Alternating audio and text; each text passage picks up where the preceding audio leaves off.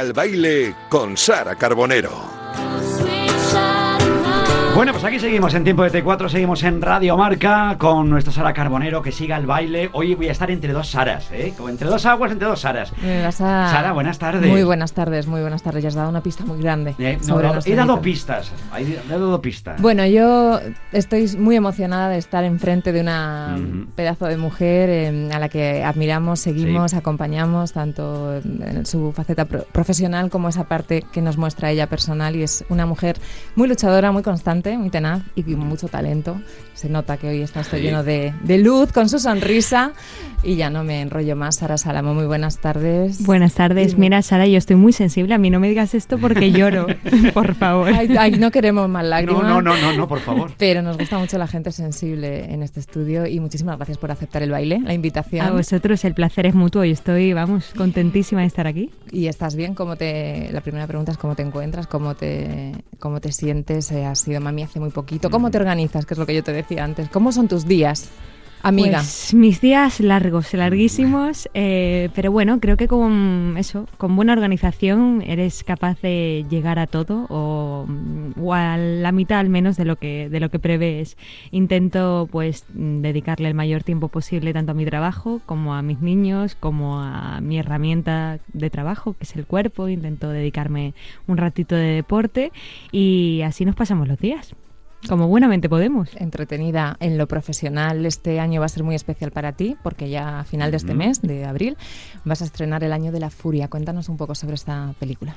Pues mira, esta película, eh, por lo poco que he visto en otras eh, entrevistas, siempre se pregunta como si tiene que ver con la dictadura militar, porque la, la, película sucede en el año 72, que es el año que precede la dictadura en Uruguay, pero no va tanto sobre, sobre la dictadura, sino como la política arrolla cualquier tipo de vida, cualquier familia y, a cualquier persona, se posicione o no se posicione.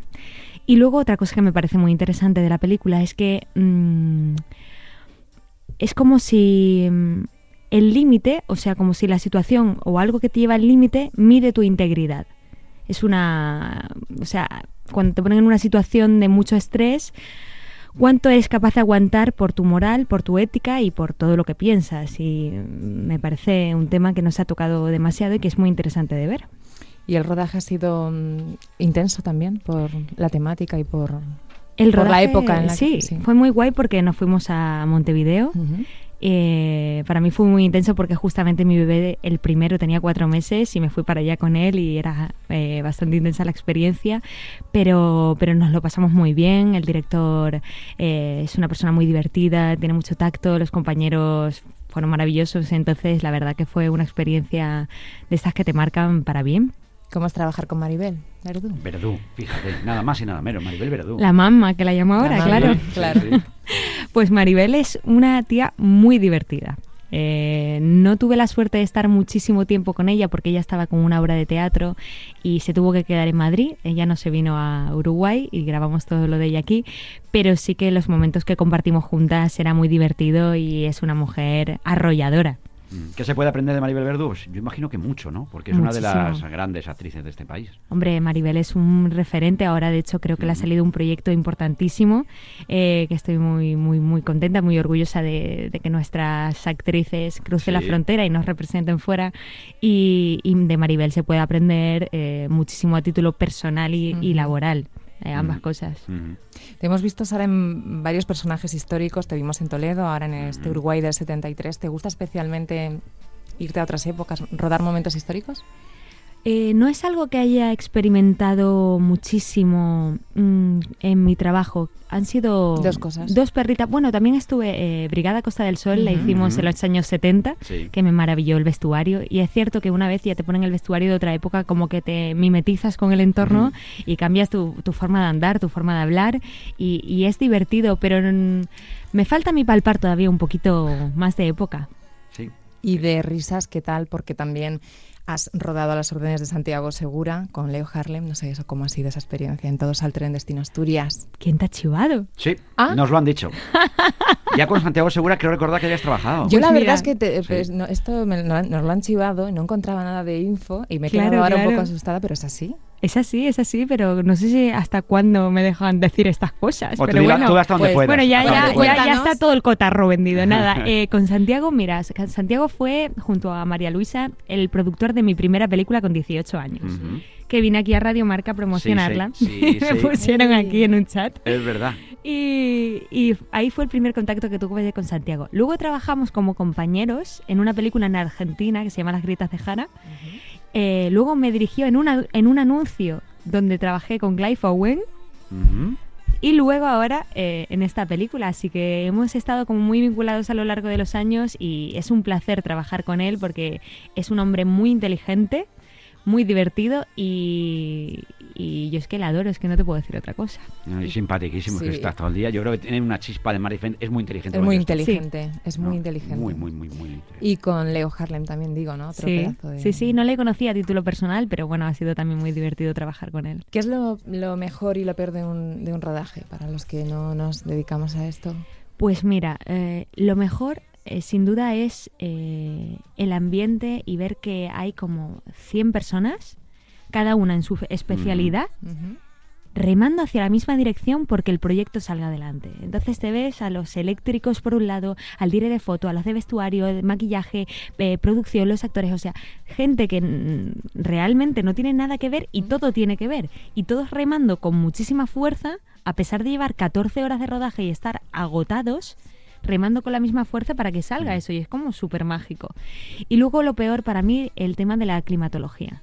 Estar rodando a Sí. temperaturas extremas, te tienes que bañar en un lago y está a menos 2 grados, o estar con un calor insoportable que no te deja ni respirar y tener que aparentar que eso no está sucediendo, porque claro, al final mm, una cosa es lo que sientes tú como persona y otra como personaje, y está esa dualidad. El papel de los figurantes. Yo quiero reivindicar a los extras Muy de las bien dicho. películas, que yo he trabajado ahí muchas veces de extra. Sí. Y aquello, y te pagan por esperar, es verdad. Se Sí, pasan sí. la vida hasta que ahora venga otra vez a primera, tal, no sé qué. Totalmente. Y- Con buen humor y con buen buen talante, claro. sí. Y hay veces que, como dice ella, el tiempo no acompañaba, ¿eh? Ya Como ves. para sonreír. Oye, antes cuando hablábamos de los eh, episodios también estos más, eh, más históricos, si tuvieras que interpretar a un personaje histórico femenino, ¿a quién te gustaría interpretar?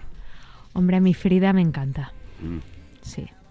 Me lo quitó Salma Hayek. Sí. Estaban entre ella y yo, oye, pero al final, eh, bueno, se decantaron por Bueno. ella a ver si hacen una nueva Eso versión. te iba a decir que nunca... Pues, da- pues daría el corte perfectamente. Perfectamente. Perfectamente. Sí, pero ¿Eh? no solo físicamente, ¿no? Y Yo ahí creo que pasaría- de espíritu es muy Hombre, Frida, Ahí, pa- Sara. ahí pasarías más caló. ¿eh? Ah, sí.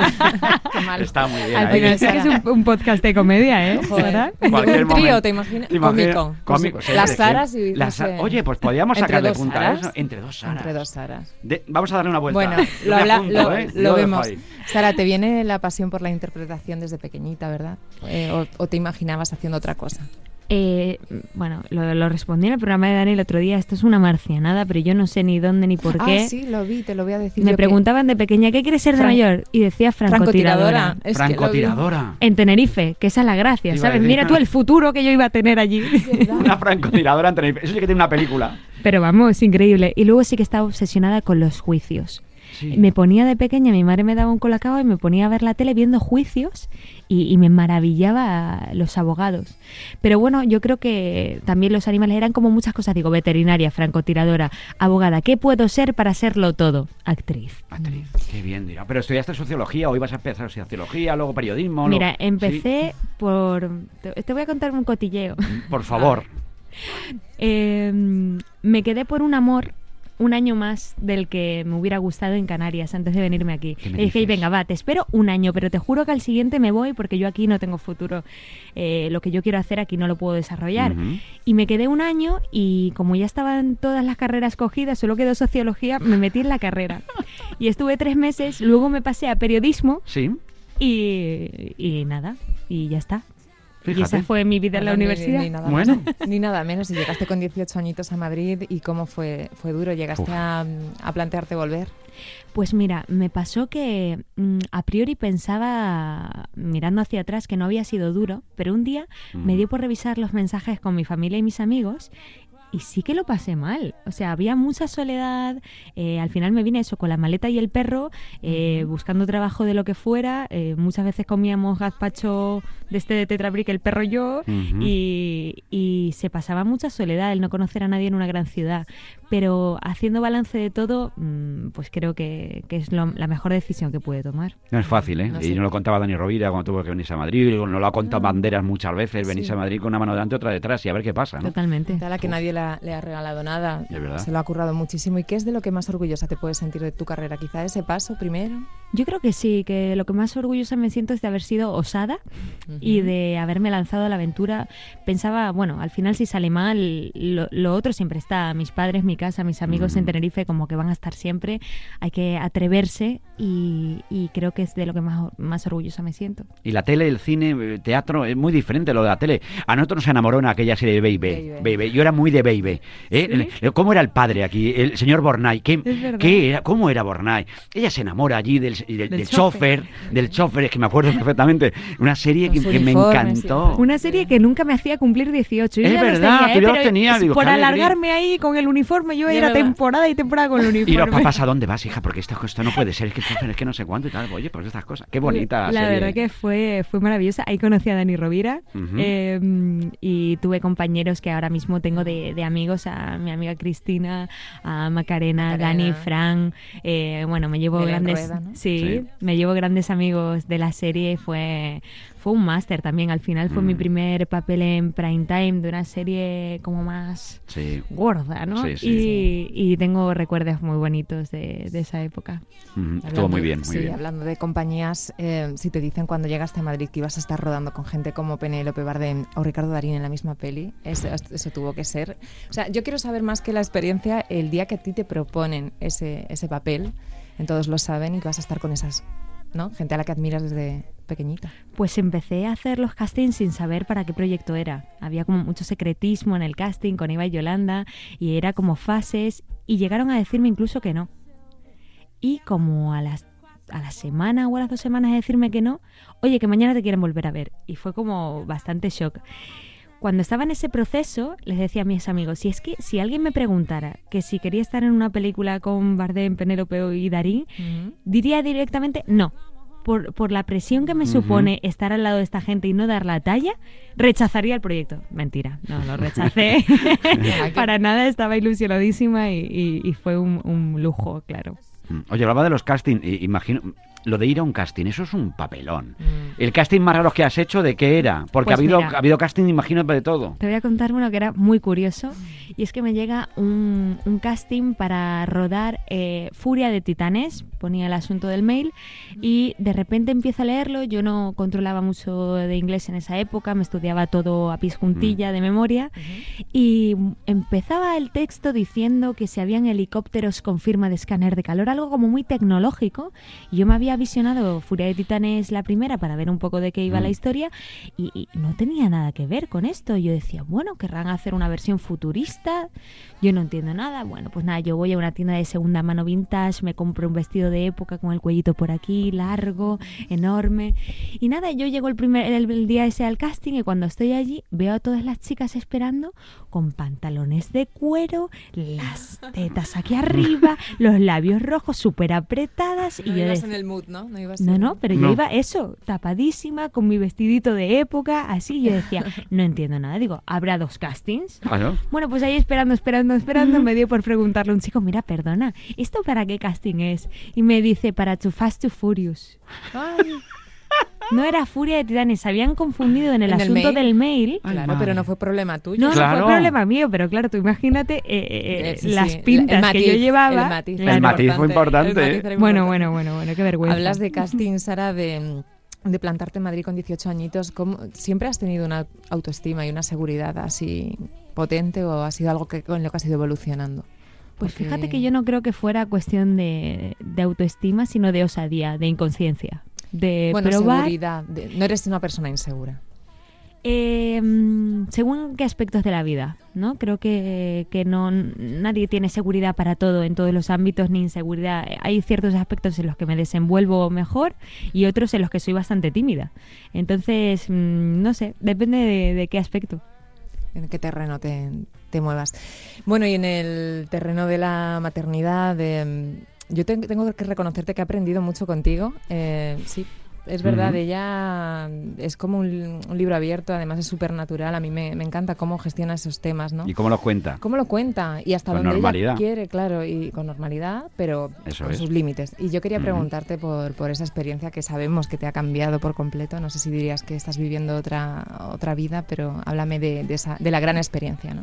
Es que me pasó que cuando fui madre por primera vez tenía muchísima información sobre el embarazo pero ninguna sobre el posparto, por ejemplo, ¿no?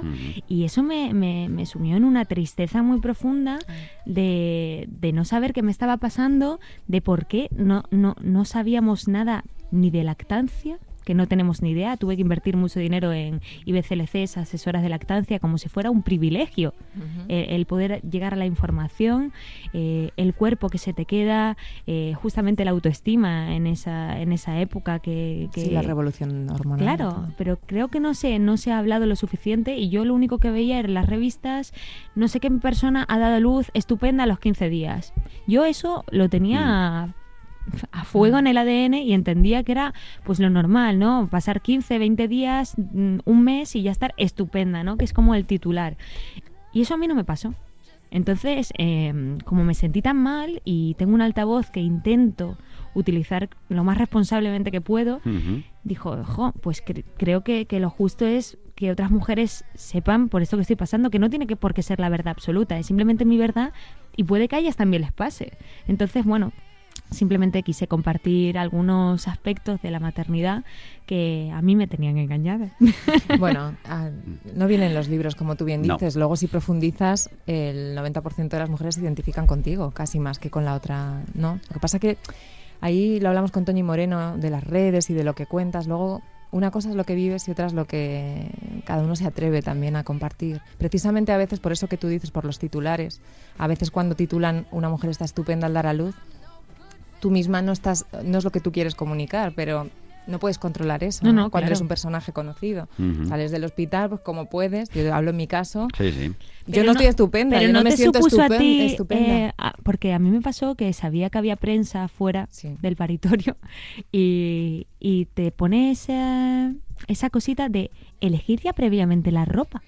Ah, claro, mm. pero más que elegir es, es, que te quepa algo, es descartar. Yo, claro, pero... yo me puse un vestido que era un saco con, con, mi segundo embarazo, horroroso, y estaba hinchadísima y estaba horrorosa. Por eso te digo, bueno, estaba como, como estabas, estabas diferente. Estaba diferente. No, pero estabas como tienes que estar porque acabas de, de, sacar un humano. Claro, pero que no me... que ha salido por ahí. Pero luego el titular, si es que estás estupenda, pues dices, pues no, señor, no estoy estupenda. Y, y que, valiente, eh, siempre lo digo, la gente como tú, que bueno, que luego te animas a, que sirva tu experiencia para, para, las demás. Pero es que eso, o sea, una cosa es que la producción de la revista tú salgas monísima porque hay un maquillador detrás, porque hay un estilista, porque hay una luz maravillosa y, eso es real porque te han producido, pero la realidad del día a día en tu casa es que todas llevamos bragas posparto, todas sangramos, sea una cesárea o no, y, todas estamos como estamos en un momento de, que se necesita intimidad y estar en la cueva y estar con lo tuyo.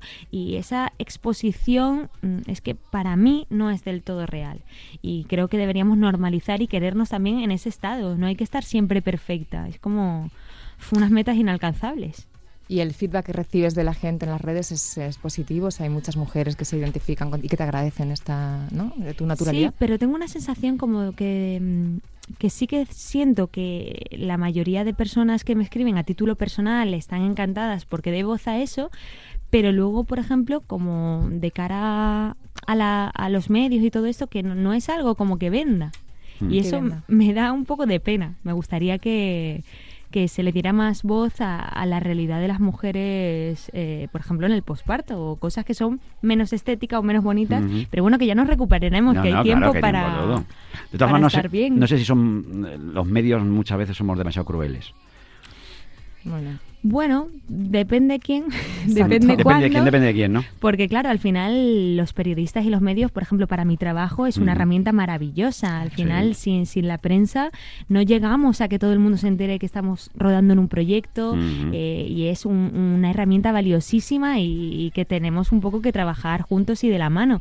Pero es cierto que hay muchas veces que, pues, como en todos los trabajos, titulares o cosas desafortunadas y sobre todo que hacen mucho daño a muchas familias y eso es como, ojo, qué pena. Y Sí, tú te, que tú calientas, veces tú te calientas, hay- además, tú te calientas, que lo sé yo, que te calientas. Bueno, es que además cuando hay, no, no, no, cuando hay hay veces niños que normal. Totalmente. da muchísima es más verdad. impotencia. Oye, hablábamos, fíjate, eh, actriz, ya, bueno, pues lógicamente, pues, pues mira, ha dado a luz, o sea, es mamá, ha escrito un libro. ¿eh? Oye, me gustó mucho El ocaso del mono que arañaba la pared. ¿Cómo se le ocurre a alguien poner un título así? Sí. O sea, yo es que esas cosas, yo os admiro mucho cuando escribís un libro y ponéis los títulos, porque a mí no se me ocurre. Fíjate, aquellos libros, Momo, coño, pues ya está, Momo, Momo. Momo, Momo, Mike, vale. El, el ocaso, tal. ¿Cómo Sí. surge esa idea de cómo le llamo yo a un, un Pues, libro? pues realmente escribiendo. Sí. Escribiendo, sí, es como, como te llega la inspiración. Y luego es cierto que hoy en día es que está todo escrito. Mm. Entonces tú, cualquier título que se te ocurra, ponlo en la, en la mesa del libro, en la FNAC, lo que sea, ya está inventado. Sí. Entonces, eh, pues eso, hay que diferenciar algo que sea llamativo, algo que, pues eso, que te cause como te Sí, ha sí, causado mí. impresión y a partir de ahí que sea, pues eso, una excusa para que la gente lo compre. No, no. ¿Cómo has vivido tú la, la pandemia, aparte de muy ajetreada? En, ¿Cómo ves el, el panorama? ¿Cómo te sientes con respecto a eso? ¿Eres hipocondríaca? ¿Te da mucho respeto todavía la situación o eres optimista? Y con bebés en casa. Con bebés Sí. en casa, por eso digo, con mucha... Pues mucha si te digo la verdad, soy la persona más cobarde que Mm. conozco. Soy súper miedosa en cualquier aspecto y esto me tiene bastante asustada. Eh, mi familia de Tenerife, salvo mis padres, nadie conoce a mi hijo. Eh, de mis amigas, solo una de ellas conoce al bebé. Eh, estoy mm, en una burbuja, como dices. Hoy he salido para, bueno, eso, para cosas de trabajo, para estar aquí con vosotros, eh, pero de ocio es que no, no salgo para nada. Eh, soy bastante hipocondríaca, como dices, y, y le tengo mucho miedo al virus. Yo veo el telediario y no, mm, no me he acostumbrado a las cifras. Ya. O sea, creo que, que le debemos dar el valor que tienen los contagios y los muertos diarios. Es que si son 200, son 200 familias que hoy ha Sí, sí. perdido a alguien. Ujú. Nos Entonces- hemos acostumbrado a, una- a cifras, lo que dices tú, pero es que empiezas a calcular y dices que son dos aviones. Mm. Como si se hubieran caído dos aviones todos los días. Y no, no es normal. ¿Qué echas de menos de mm, hacer? O sea, la- imagino que para una actriz. Comprar también- zapatos, que lo sé yo, que le gustaban a ella, lo- luego le gustaban. Es que escuché una, una entrevista hace muchos años. me esto. encantan los zapatos. Pero le el zapato volvían puedes los- seguir comprando zapatos. No, no, pero no puedes salir a comprar zapatos. Bueno, los puedes pedir Online, por, por el online. El online, el online. ¿Cuánto daño ha hecho el online? No, ¿cuántas beneficios? cuánto beneficio? mucho de menos los eventos, las presentaciones, ¿no? El, con- el contacto con Lo que echo de menos es viajar, Sara. los que es algo que me gusta tanto y sí, la cultura, la cultura.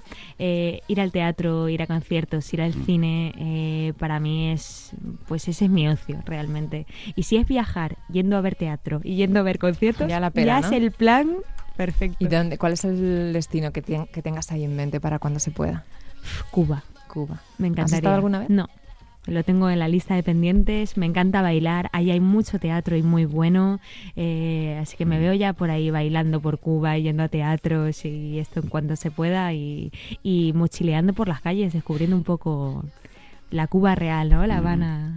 Qué bonito. Oye, por cierto, hablaba de- del- del COVID, del confinamiento. Durante el confinamiento, junto a Isco, junto a su pareja, lleváis a cabo una, una iniciativa preciosa, lo del Descorónate. Sí. Estuvo muy bien, llevando material, la gente que le hacía falta. Me pareció una idea preciosa. Pues realmente es que estábamos en casa y empezamos, mm, empezamos a ver el telediario y dijimos, vale, ayudamos quedándonos en casa. Esto es una obviedad como hacemos todo, pero ¿qué más podemos hacer que esté en nuestra mano?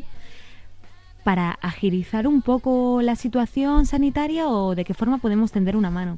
Y se nos ocurrió eh, crear la iniciativa esta que nos llevó un trabajo brutal, porque claro, yo obviamente no tenía ni idea de material sanitario, no teníamos idea de, de contactos de hospitales, eh, de, de nada, de nada. Entonces empezar de cero a llamar a todo el mundo hacer una red de contactos para poder comprar en el extranjero eh, respiradores, mascarillas, todo lo que no se conseguía aquí y eh, poniéndolos a disposición de los hospitales que lo necesitaran. El tema está en que hubo problemas enormes con la aduana, que te La requerían un montón de cosas. Fue una iniciativa muy, muy, muy dura, muy compleja y que, que nos llevó mucho tiempo, mucho dinero, mucho trabajo, mucho de todo, pero ojo que fue súper bonito y muy gratificante el poder, pues eso, poner un granito de arena en, en toda esta locura. ¿Qué otras causas te, te, conmueven? O sea, eres una tía muy solidaria, las cosas como son. O sea, muy, muy comprometida. ¿Qué cosas te cabrean o, te, o crees por las que merece la pena alzar la voz? Pues mis tres causas son la infancia, los animales y el planeta. Creo que son cosas a las que tenemos que, que darle voz eh, el planeta y los animales no la tienen, alguien tiene que... Bueno, es que al final es como tener tu casa sucia, si quieres que estar a gusto, tienes que tenerla limpita, ¿no? Pues un poco es el, símil de, de, cuidar el planeta y decir, jo, entre todos vamos a intentar cuidar esto, que es donde vivimos y donde lo que le estamos dejando a nuestros hijos. Eh, por ende, los animales, por supuesto, y la infancia también es algo que me, que me mueve mucho y a lo que trato siempre de echar una mano. Y hablaba antes del deporte, ¿el deporte qué lugar ocupa en tu vida? Para estar así de guapa, para cuidarte bien, para estar en forma. Pues siempre me han gustado los deportes colectivos, pero llevo dos años entrenando con Cris Díaz, mi entrenadora, y me ha apasionado ahora el fitness y mínimo dos, tres veces por semana es el momento perfecto para desconectar. ¿Es tan, dura ella como, como la pintáis?